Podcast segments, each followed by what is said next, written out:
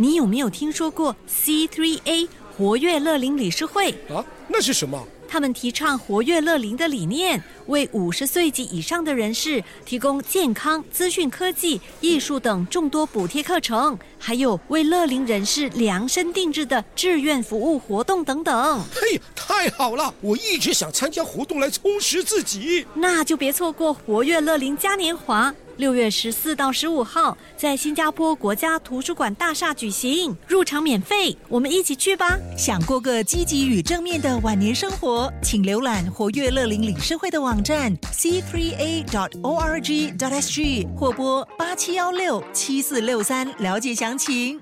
经发局发布的年度投资数据显示，去年化学领域的投资占了大约百分之三十五，电子业占了大约百分之二十四。研究与发展领域则占了将近百分之十七，投资项目全面落实后，每年将能为我国带来大约两百六十七亿元的经济价值。预计在未来五年创造的两万多个就业机会中，将近六成来自服务业，另外大约三成来自研究与发展以及创新领域，其余则来自制造业。经发局表示，全球化学、电子、医疗保健和航空领域的制造商会继续在新加坡投资，以增强供应链的韧性，为全球和亚洲各地的客户提供服务。不过，我国去年所吸引的固定资产投资比前年的两百二十五亿少了四成以上。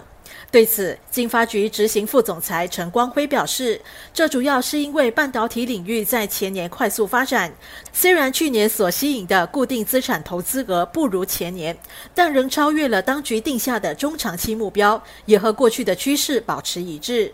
二零二三年其实呃，我们面临了许多挑战啊。首先就是地缘政治呃，还是持续的非常紧张。美联储那边那个利息整个环境都是还是相当偏高的。